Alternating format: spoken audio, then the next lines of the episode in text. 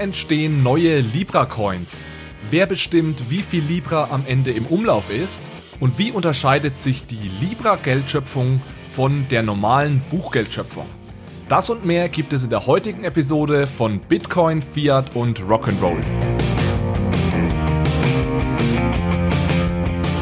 Hallo zusammen und herzlich willkommen zu einer neuen Episode von Bitcoin, Fiat und Rock'n'Roll.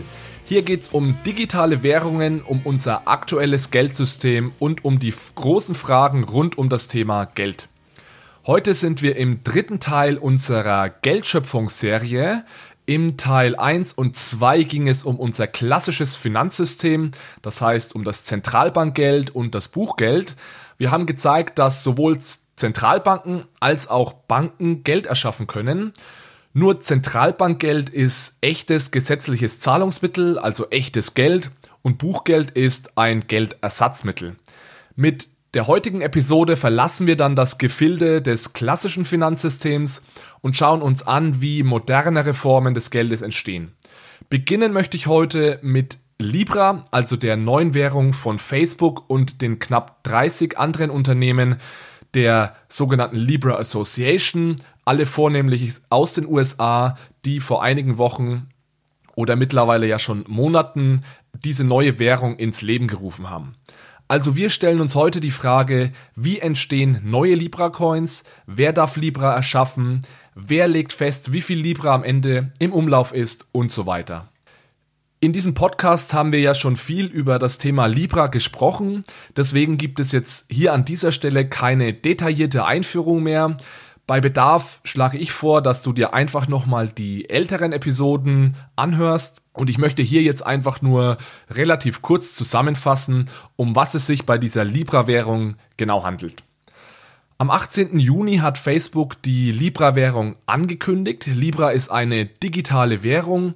Ich würde sogar sagen, Libra ist eine Kryptowährung, auch wenn es einige Leute gibt, die mir da wahrscheinlich widersprechen würden. Und wir haben da in Episode 2 dieses Podcasts äh, drüber gesprochen. Die Vision von Facebook ist, dass Libra zu einer globalen Währung heranwächst und Millionen oder sogar Milliarden Menschen auf der ganzen Welt einen Zugang zum Finanzsystem gibt. Das ist natürlich vor allem für Menschen relevant, die aktuell kaum oder gar keinen Zugang zum Banken- oder Finanzsystem haben.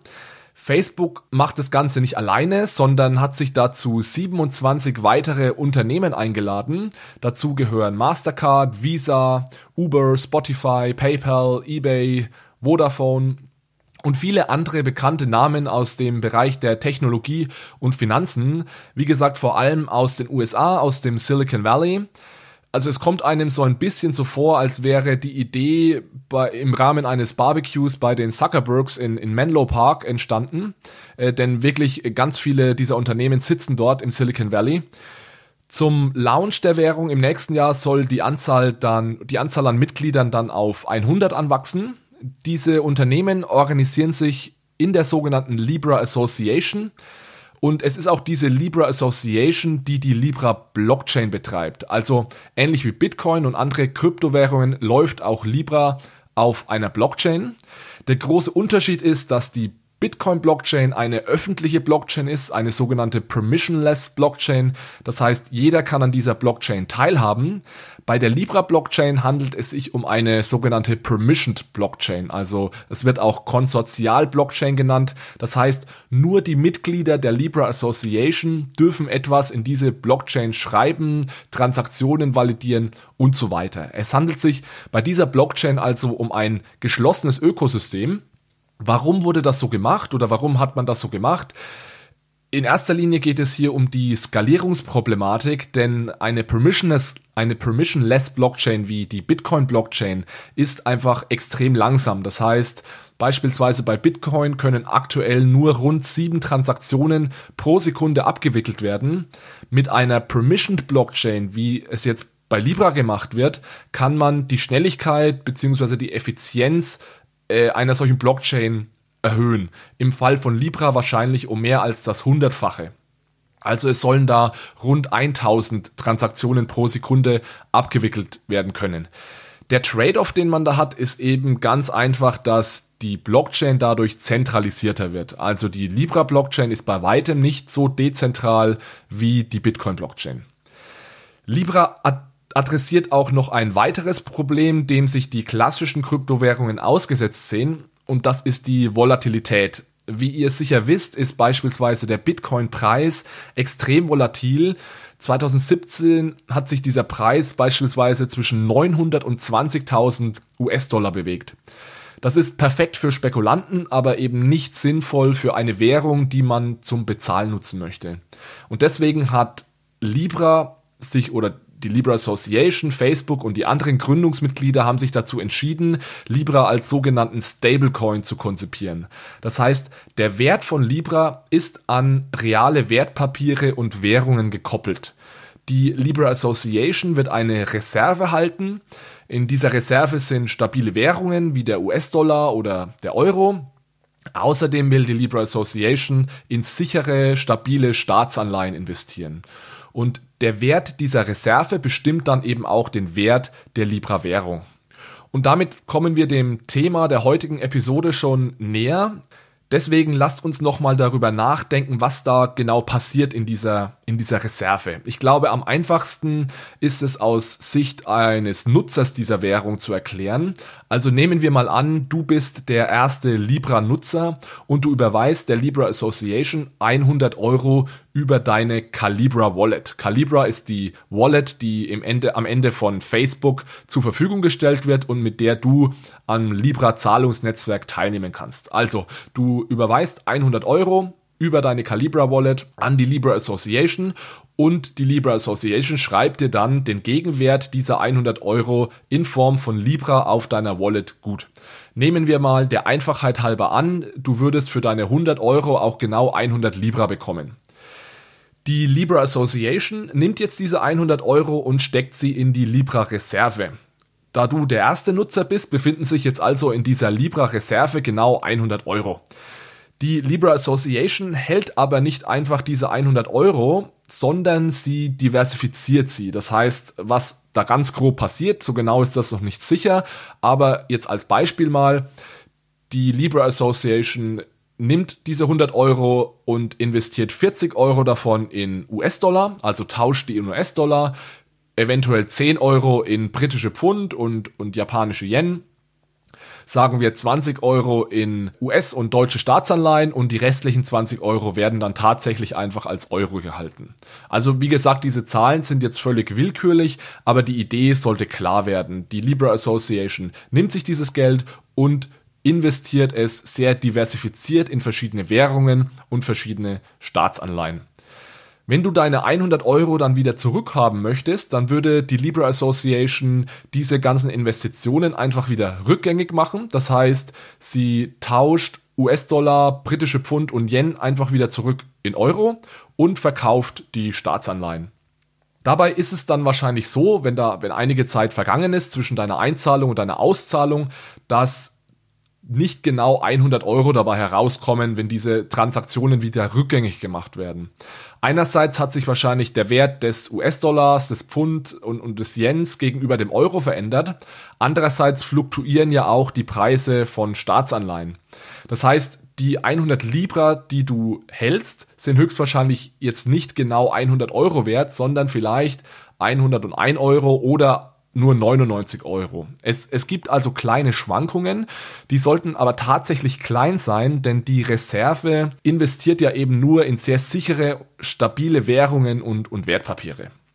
Zusammenfassend also ist es so, die Libra Association investiert das Geld, das du einzahlst, in diese sicheren Anlagen und je nachdem, wie sich diese Währungen und Wertpapiere entwickeln, gibt es dann kleinere Schwankungen gegenüber deiner Heimwährung, die du benutzt hast, um Libra zu kaufen sozusagen. So, und mit diesem Hintergrundwissen können wir uns jetzt auch der Frage nähern, wie entstehen denn neue Libra-Coins? Zuerst ist es so, dass nur die Libra Association Libra Coins ausgeben darf. Das heißt, die Libra Association ist eine Art Zentralbank für das Libra-Universum. Aber, und jetzt kommt das große Aber, die Libra Association kann nicht von sich aus mehr Libra in den Markt geben. Das heißt, die Libra Association kann keine neuen Libra schöpfen und diese verteilen, wie das beispielsweise eine Zentralbank machen könnte. Also mit anderen Worten, die Libra Association kann keine Geldpolitik betreiben. Und wenn ich sage kann, dann ist das ganz einfach so akt aktuell zumindest, dass sich das die Libra Association selbst als Regel auferlegt hat. Ob das im Endeffekt dann auch fix reguliert sein wird, das wird sich zeigen. Aktuell ist es mal eine Aussage dieser Libra Association, dass es eben genau so funktionieren soll. Anstatt dass die Libra Association also selbst Geld schöpft und Geldpolitik betreibt, reagiert sie einfach nur auf die Nachfrage nach Libra und bedient diese Nachfrage zu 100%. Prozent.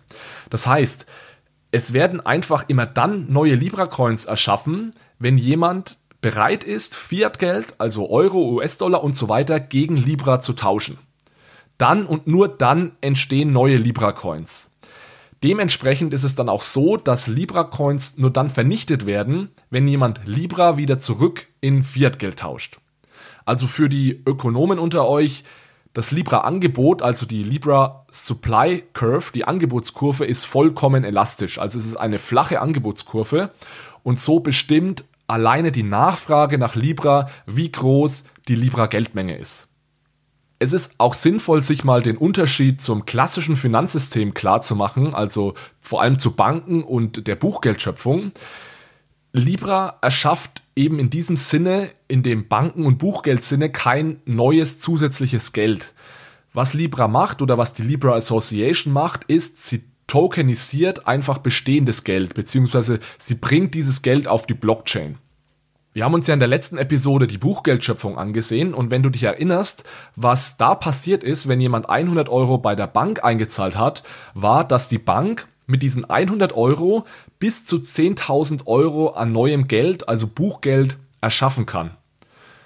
Wenn du jetzt aber diese 100 Euro bei der Libra Association einzahlst, dann gibt dir die Libra Association dafür immer nur einen gewissen Gegenwert in Libra.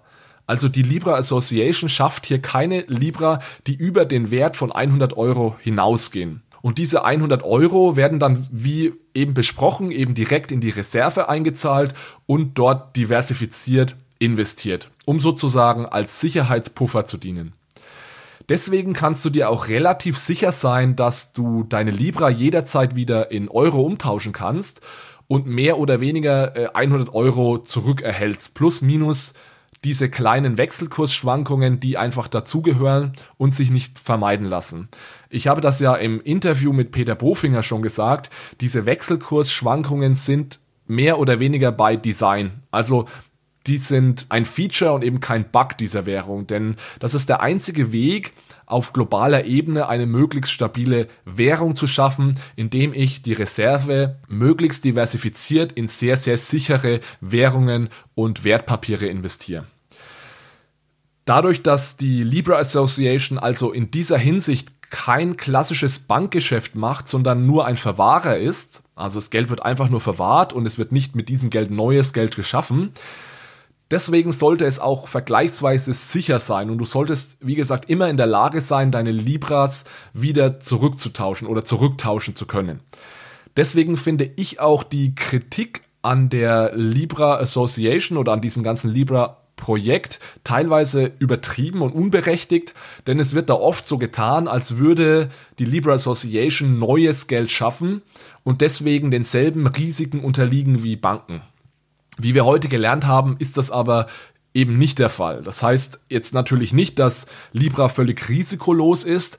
Im Endeffekt hängt das alles davon ab, ob die Libra Association ein ordentliches Reservemanagement implementiert und da keinen Unfug macht. Also in Episode 3 dieses Podcasts haben wir da auch schon drüber gesprochen, über die Libra Reserve und dass es da durchaus auch einige Nachteile oder Probleme gibt. Aber im Großen und Ganzen hängt die Sicherheit der, des Libra Coins, der Libra Währung und dieser Reserve davon ab, wie gut es die Libra Association schafft, diese Reserve zu verwalten. Ich finde da die Herangehensweise der Schweizer Finanzmarktaufsicht FINMA sehr sinnvoll. Wie ihr wisst, sitzt die Libra Association ja in der Schweiz, deswegen ist die FINMA auch zuständig für die Regulierung dieser Association. Und die FINMA stuft Libra als ein, ich nenne es jetzt mal Zahlungssystem Plus ein. Das heißt, Libra ist ein bisschen mehr als ein klassisches Zahlungssystem, wie beispielsweise PayPal, da Libra ja seinen eigenen Token hat, aber gleichzeitig ist Libra eben keine völlig unabhängige neue Währung und die Libra Association ist auch keine vollwertige Bank. Wir haben uns zu diesem Thema FINMA und wie genau die FINMA, die Libra Association und das Libra-Projekt einschätzt, in unserer letzten News-Folge unterhalten. Da könnt ihr gerne nochmal reinhören. Lasst mich nochmal ganz kurz zusammenfassen, um was es heute ging. Wir wollten heute die Frage beantworten, wie neue Libra-Coins entstehen und wer diese erschaffen darf. Nur die Libra Association hat das Recht, Libra-Coins auszugeben. Das macht sie allerdings nur dann, wenn es Nachfrage nach diesen Coins gibt. Also das ist wirklich das wichtigste Learning heute. Es entstehen nur neue Libra-Coins, wenn es jemanden gibt, der Fiat-Geld in Libra tauschen möchte. Die Libra Association wird nie von sich aus neue Libra-Coins erschaffen, sondern einfach immer nur die Nachfrage nach diesen Coins bedienen. Dadurch unterscheidet sich Libra fundamental von unserem klassischen Geldsystem mit dem Zentralbank- und Buchgeld und Dadurch unterscheidet sich Libra übrigens auch von Bitcoin. Wie genau es sich unterscheidet und in welcher Hinsicht, in welchen Dimensionen und auf was es da ankommt, das lernen wir in der nächsten Episode dieser Reihe, denn dann werden wir uns genauer ansehen, wie neue Bitcoins entstehen. Ich freue mich schon. Vielen Dank wie immer fürs Zuhören. Es kommen aktuell jede Woche neue Hörer dazu, das freut mich sehr. Wenn ihr mich unterstützen wollt, dürft ihr gerne eine gute Bewertung in der Apple Podcast App äh, abgeben. Ich freue mich auch, wenn ihr euren Kollegen oder anderen Interessierten von diesem Podcast erzählt. Ansonsten meldet euch gerne bei mir für Feedback, Ideen und Wünsche. Ich packe meine Kontaktdetails wie immer in die Show Notes. Ansonsten bis zur nächsten Episode. Ciao, ciao.